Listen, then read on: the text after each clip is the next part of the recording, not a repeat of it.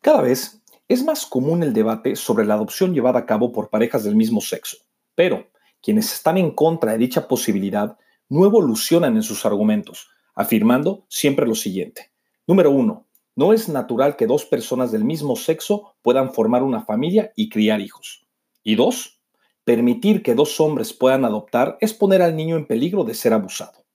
Sobre el primer argumento de que no es natural que dos personas del mismo sexo puedan formar una familia y criar un hijo, quisiera poner sobre la mesa las siguientes dos interrogantes. Número uno, ¿es natural que un niño crezca en un orfanato? No. Y dos, ¿es natural que un niño crezca con dos personas independientemente de su género y orientación sexual? Sí.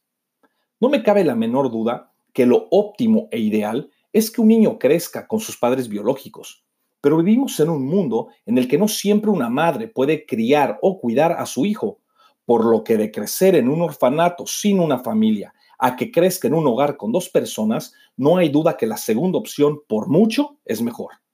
Cualquier persona que diga que es mejor para un niño crecer en un orfanato, definitivamente no tiene mucho criterio. Un niño adoptado por padres heterosexuales u homosexuales tendrá un hogar, una familia, eso es natural mientras que aquel que crece en un orfanato no tiene ni hogar ni familia, y eso no es natural. Ahora bien, pasemos al segundo argumento de que permitir que dos hombres puedan adoptar es poner al niño en peligro de ser abusado. No hay ningún tipo de conexión entre la homosexualidad y la pedofilia. La pedofilia es la atracción de un adulto para con los niños, independientemente de que sea homosexual o heterosexual y las estadísticas nos revelan que la mayoría de los abusos a menores son llevadas a cabo por hombres heterosexuales. Las estadísticas no mienten, pero los ignorantes afirman que homosexual es sinónimo de pedófilo y pederasta, algo completamente errado y descartado por expertos psicológicos y psiquiátricos.